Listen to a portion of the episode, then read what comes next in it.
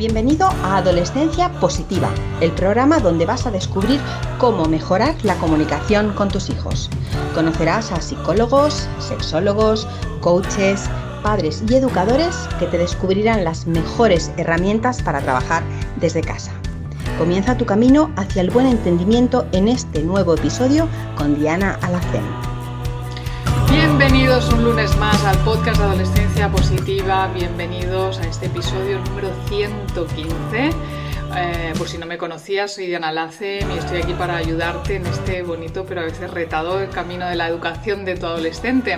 Fíjate que el otro día hablaba con una madre a través de las redes sociales que me comentaba eh, que bueno, pues ella seguía la cuenta Adolescencia Positiva desde hace ya bastantes meses, eh, había leído todos los artículos de la web, seguía también este podcast, ¿no? Que, le inspiraba cada día a, a, querer mejorar la relación con su hijo adolescente, pero que siempre había un punto, em, cada vez que tenía una discusión con su hijo, había un punto en el que ya, mm, bueno, todos los aprendizajes se le, se le iban, no, no podía controlar el genio, no podía controlar sus gritos y al final ¿qué pasaba? Pues que volvía una y otra vez a sentirse culpable por no saber gestionar las batallas con su, con su adolescente, ¿no? Por cierto, hablando de batallas, que empezamos esta tarde, ¿eh? Empezamos esta tarde con los cuatro talleres gratuitos gestión de batallas con tu adolescente. Si no te has apuntado, corre, que aún estás a tiempo, ¿vale? Te dejo el enlace aquí debajo de este podcast.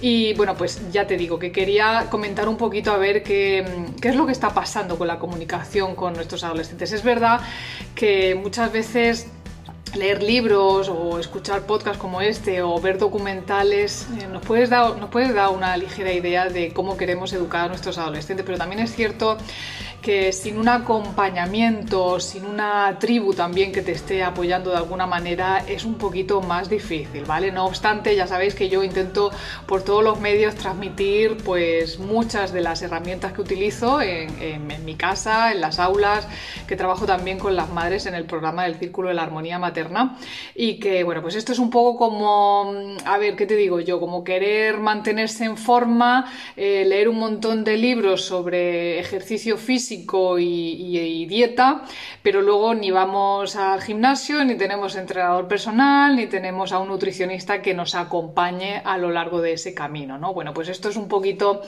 igual. Pero bueno, vamos a, vamos a hablar, como digo, de de la comunicación ¿no? con nuestros hijos, porque sabemos que hemos heredado una educación de nuestros padres y que no hemos venido aquí a juzgarla ni mucho menos, porque lo cierto es que nuestros padres, y lo he dicho ya muchas veces, lo hicieron lo mejor que supieron y que, bueno, que ese patrón de reproche, gritos, al final es un patrón un poquito violento, ¿vale? Pero eh, ya digo, ellos intentaron hacerlo lo mejor posible. Mm, lo que pasa es que, claro, es el patrón que hemos aprendido nosotros también, ¿no? Sabemos, hoy por hoy, en el siglo XXI, sabemos que esto no es lo ideal y que podemos y debemos comunicarnos de otra manera con nuestros hijos adolescentes. Por eso quiero hablarte, como ya te digo, de la comunicación no violenta, ¿vale? Esto es un, un modelo que ha sido desarrollado por Marshall Rosenberg y que como, bueno, pues yo la aplico con mis adolescentes en casa y en las aulas, pues quería también eh, compartirla contigo, ¿no? Desde luego a mí es el modelo que más me gusta y es el que mejores resultados me da, ¿vale? Lo primero que debemos hacer es saber exactamente qué es esto de la comunicación no violenta, ¿vale? Y qué, qué es lo que pretende conseguir. Básicamente lo que busca es que las personas se comuniquen entre sí con eficacia y con empatía. Podemos utilizar estas herramientas también eh, en casa con nuestros hijos, pero también fuera, ¿vale? Con nuestros compañeros de trabajo, con nuestra pareja, nuestros amigos, etc. Entonces, partimos de una pregunta, ¿vale? ¿Para qué nos comunicamos con otros seres humanos? ¿Mm? En este caso, como vamos a hablar de las relaciones familiares, nos vamos a referir a para qué nos comunicamos con nuestros hijos, ¿no? Y la respuesta que se da, que da la, la, comunicación no violenta es que lo hacemos para satisfacer una serie de necesidades, deseos u objetivos, como por ejemplo, pues para pedirle que, se, que ponga la mesa, que recoja su habitación, ¿no? Son deseos que yo creo que son perfectamente legítimos.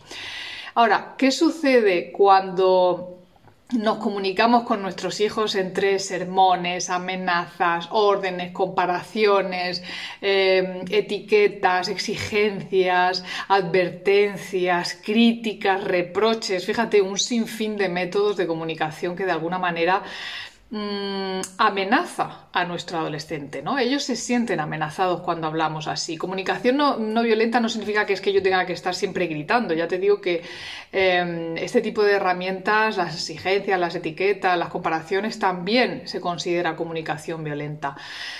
¿Qué pasa con nuestros adolescentes? Pues que se sienten frustrados, se sienten mal y al final ese no es el objetivo que tenemos, ¿verdad?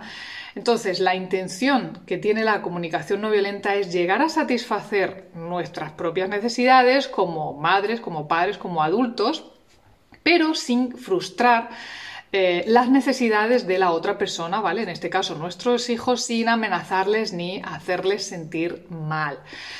Eh, la prueba está en que cuando lo hacemos, después somos nosotras las que nos sentimos mal, ¿verdad? Nos sentimos culpables.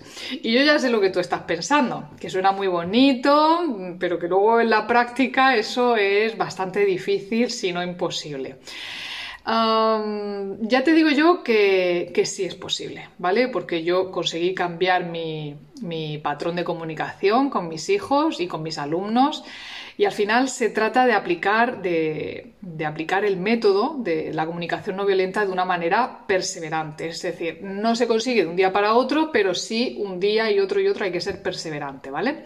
Entonces, em, yo te voy a decir cuáles son los cuatro pasos que tienes que tener en cuenta para que intentes integrarlos lo antes posible en tu comunicación con tu adolescente. Lo primero es observar, observar lo que sucede eh, en una situación dada, ¿vale? Lo que dice o lo que hace mi adolescente, observarle y escucharle sin emitir ningún juicio de valor. Hemos hablado hace poquito también de la escucha activa, así que yo creo que esto nos va a venir al pelo, ¿verdad?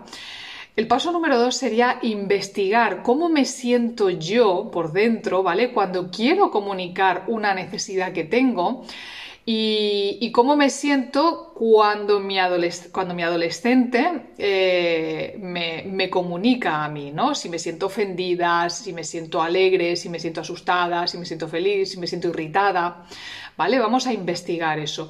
Y el tercer paso sería identificar cuáles de mis deseos o de mis necesidades al final son genuinos, son reales y cuáles son insanos, ¿vale? Porque así podremos expresarlos de forma adecuada. Fíjate el ejemplo tan sencillo que te voy a poner, ¿no? Si queremos pedirle a nuestros hijos que recojan algo, realmente, ¿cuál es la necesidad que tenemos? ¿La necesidad es que me obedezca o la necesidad es que recoja? ¿Eh? Entonces, aquí la necesidad genuina o el deseo genuino sería ese, ¿no? El, que mi hijo recoja lo que ha dejado en medio. Pero por algún motivo, o bueno, sí, sí, que hay motivos que sabemos un poco cuáles son, ¿no?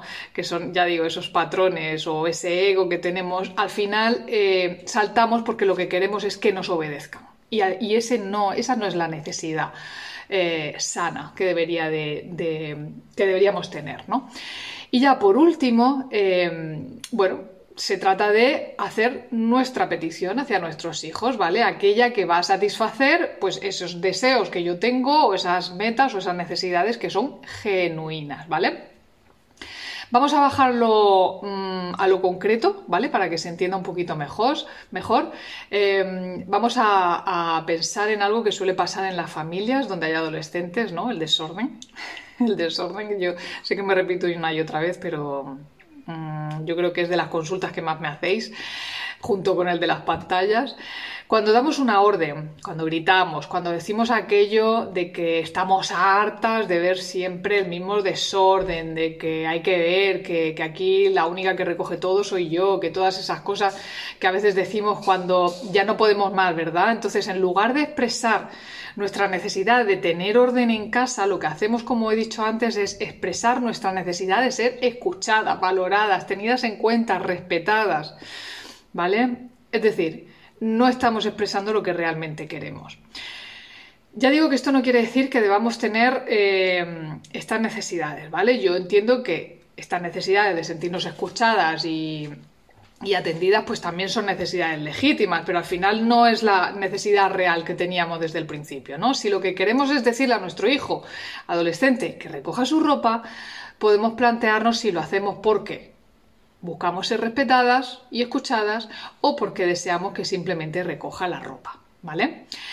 Y como lo que queremos en este caso, ya digo, es que recoja, entonces lo más adecuado sería empezar por un me molesta que tu ropa sucia sobre la silla del salón eh, esté siempre ahí porque es una zona compartida eh, entre todos y no puedo sentarme em, eh, en la silla. ¿No? Esto sería mi necesidad, este sería mi deseo genuino, que es el punto número 3 de la, de la comunicación no violenta.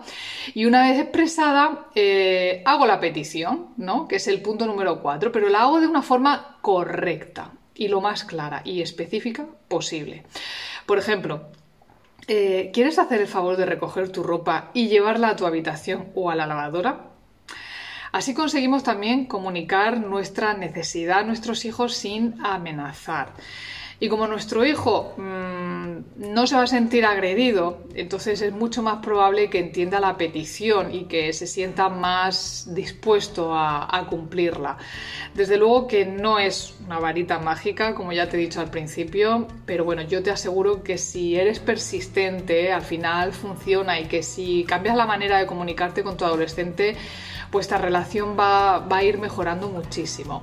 Ya sabes que si te ves perdida en este camino, pues que estoy aquí para echarte una mano, eh, pues contándote todo lo que he aprendido ¿no? a lo largo de los últimos años, como eh, a la hora de educar adolescentes y bueno, pues ayudarte a aplicarlo al máximo. Ya sabes, los días hoy 25, miércoles 27, viernes 29 y próximo lunes 2 de mayo vuelven los talleres gratuitos gestión de batallas con adolescentes con los que bueno, pues ya he ayudado mm, pues eh, creo que casi a 9 o 10 mil familias a cambiar su visión sobre la adolescencia y a empezar a disfrutar de esta, mm, bueno, retadora pero maravillosa etapa también. Así que dime si te animas a, participar, ya sabes que son totalmente gratuitos, que son online. Cuéntamelo si quieres aquí en los comentarios de, esta plataforma y dime si, este podcast te ha resultado útil. Recuerda que puedes suscribirte también al, podcast en tu plataforma favorita para no perderte ningún episodio y que también puedes seguirme en redes sociales. En Instagram ya sabes que soy arroba adolescencia barra baja positiva, donde comparto diariamente contenido gratuito para ayudar a las familias de adolescentes. Nada más, te mando un abrazo. Nos escuchamos en la próxima y bueno, pues eh, todo mi apoyo a cualquier lugar del mundo desde donde me estés escuchando. Un abrazo, chao. Gracias por formar parte de la tribu de Adolescencia Positiva. Esperamos tus comentarios y opiniones sobre este podcast, ya que nos ayudará a seguir con este maravilloso proyecto. Si deseas seguir formándote con nosotros, visita la web adolescenciapositiva.com y recuerda, los buenos hábitos formados en la adolescencia marcan toda la diferencia.